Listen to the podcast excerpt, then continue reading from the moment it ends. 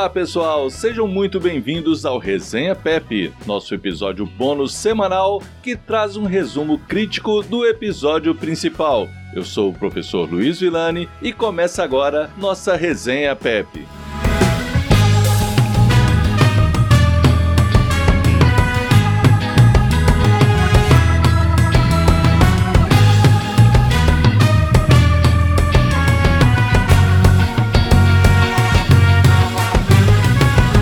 Muito bem, muito bem. Em nosso segundo episódio, falamos sobre o fim de ano como um momento de reflexão, oportunidade de mudanças. O final de ano é um período propício para avaliarmos como nos desenvolvemos, Alcançamos as nossas metas? Aliás, será que traçamos alguma meta para o ano? Antes de mais nada, ao apresentar as oportunidades de mudanças, afirmei sobre a necessidade de superarmos as dificuldades, nossos problemas, amadurecer com os momentos difíceis e falei sobre a necessidade de estabelecer a resiliência como um princípio de vida. O termo resiliência na realidade veio da física, e a grosso modo é a capacidade que alguns materiais possuem de absorver um determinado impacto. Obviamente, sofrer uma deformação, mas retornar à sua forma original. Do ponto de vista comportamental, podemos refletir sobre nossa capacidade de tomar as pancadas da vida e voltarmos à nossa forma original. Quando digo que temos que estabelecer a resiliência como um princípio de vida, quero dizer que temos que estar sempre dispostos a superar obstáculos, não nos deixar abater pelas dificuldades e golpes que sofremos durante nossa vida. Problemas, pressões, chateações, mas obviamente traumas, obviamente que interferem em nosso comportamento. Entretanto, precisamos aprender a como nos recuperar, erguer a cabeça e seguir em frente. Seguir em frente, olhar para frente. Essa é a nossa intenção ao dizer que o final do ano é um tempo de reflexão e uma oportunidade para mudanças. Quando avaliamos nosso ano, as dificuldades, os percalços e refletimos sobre o que aprendemos com tudo isso, ou seja, as lições que tivemos. Podemos até refutar, não aceitar, nos indignar, mas não podemos nos deixar abater.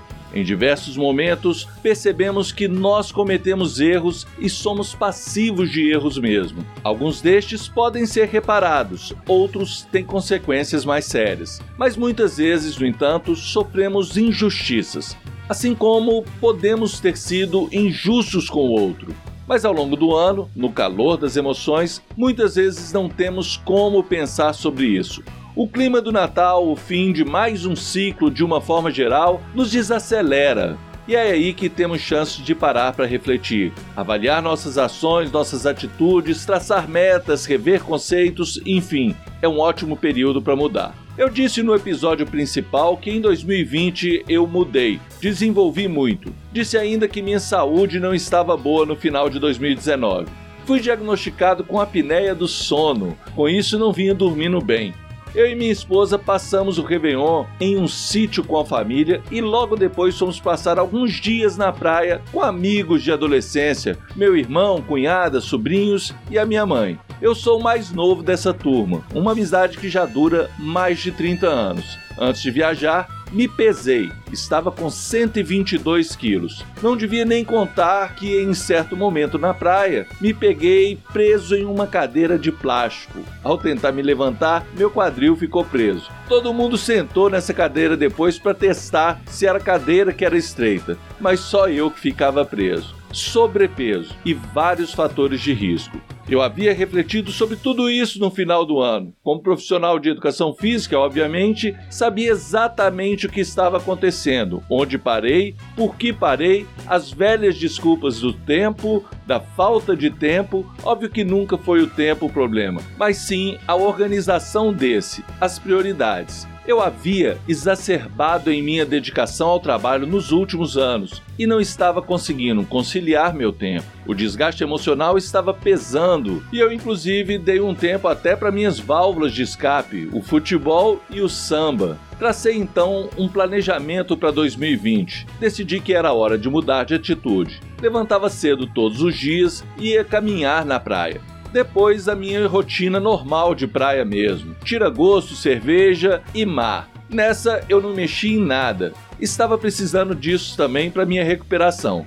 Ainda vou falar sobre estresse e recuperação, faz parte desse processo de desenvolvimento também. Mas não abri mão das minhas caminhadas matinais, às vezes também pela tarde. Cheguei até a bater uma bolinha com as crianças, lá me divertindo um pouco. Eu havia me recuperado de uma tendinite no joelho em 2018 e 2019 fui extremamente sedentário. Arrisquei uns trotes, uma atividade intervalada, caminhada e trote. O corpo obviamente apitou, mas segui em frente, voltei das férias e dei sequência a esses hábitos. Troquei meus sapatos no dia a dia por tênis e passei a voltar do serviço a pé, 50 minutos de caminhada do centro da cidade até a minha casa. Um hábito que eu já havia adquirido, mas que tinha abandonado alegando cansaço. Mudei os hábitos alimentares, controlei melhor a ingestão calórica, não cortei absolutamente nada, apenas dosei melhor e balanceei minhas refeições.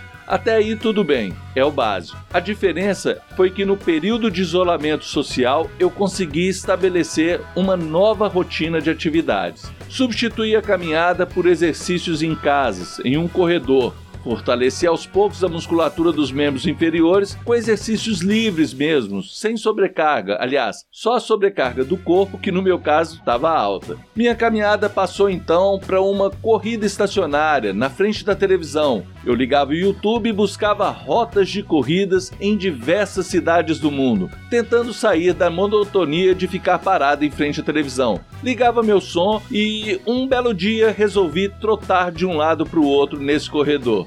E esse conjunto de atividades trouxe a revolução. Não só perdi peso, hoje estou com 107 quilos. Minhas dores nas costas passaram, reforcei a musculatura e o joelho não reclamou mais. Mas o exercício me levou a outra atividade que é extremamente importante: a autorreflexão. As metas de atividades físicas que tracei, eu alcancei.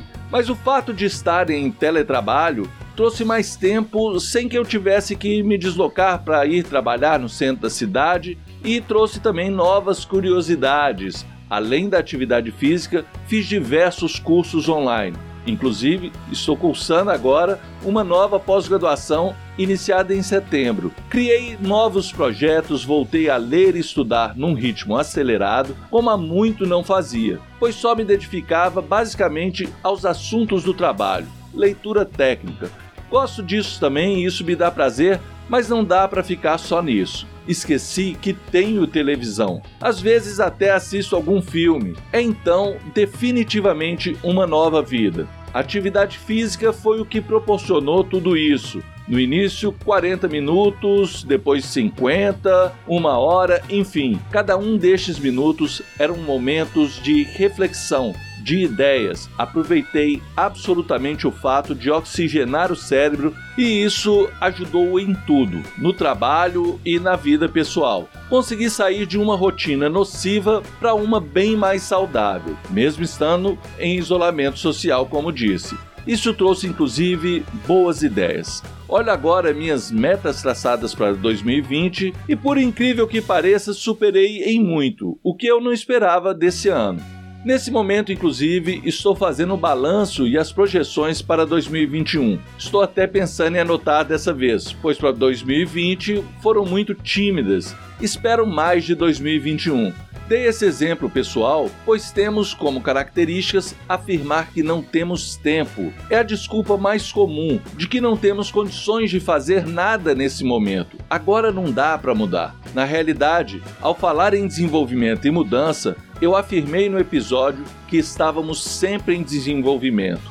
Ele é um processo contínuo de mudanças na capacidade funcional. O que o PEP propõe é que consigamos observar mais mudanças em nosso próprio comportamento. A autorreflexão é uma dimensão da autoconsciência. Está associada à avaliação dos próprios pensamentos, sentimentos e comportamentos. É a partir da autorreflexão, da tomada de consciência, que propomos buscar mudanças de comportamentos e de atitudes. Juntar a autorreflexão com a resiliência significa estabelecer de forma consciente as alternativas para voltarmos ao nosso estado original, superar as adversidades e vou além, pois ao superar barreiras de forma consciente, nos fortalecemos, aprendemos novas habilidades, nos desenvolvemos ainda mais. Citei o Dia de Ação de Graças nos Estados Unidos como um feriado criado para que as pessoas pudessem parar e refletir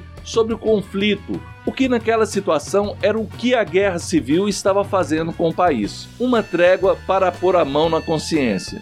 Conflitos é uma constante em nossa vida, sejam externos ou internos. Aqueles que nos deparamos para tomar uma difícil decisão, o que nos faz avaliar prós e contras. Claro que não queremos conflitos em nossas vidas, mas eles nos estimulam a aprender, a decidir. Disse que desenvolver significa estar disposto a mudar, embora as mudanças ocorram a todo momento. Então, para ficar mais claro, o que eu quis dizer é sobre mudança consciente, aquela que implica em autorreflexão, analisar nossos pensamentos, nossos sentimentos e nosso comportamento, assimilar, compreender nossas limitações e potencialidades, para aí sim compreender como superamos as adversidades que enfrentamos ao longo da vida. Para isso, precisamos de estímulo. A autorreflexão é um estímulo, assim como o estudo, a leitura, a observação, a experimentação. Se eu mudei, você também pode mudar. Bora seguir uma rotina de aprendizagem, reflexão e desenvolvimento contínuo. Um grande abraço e até mais.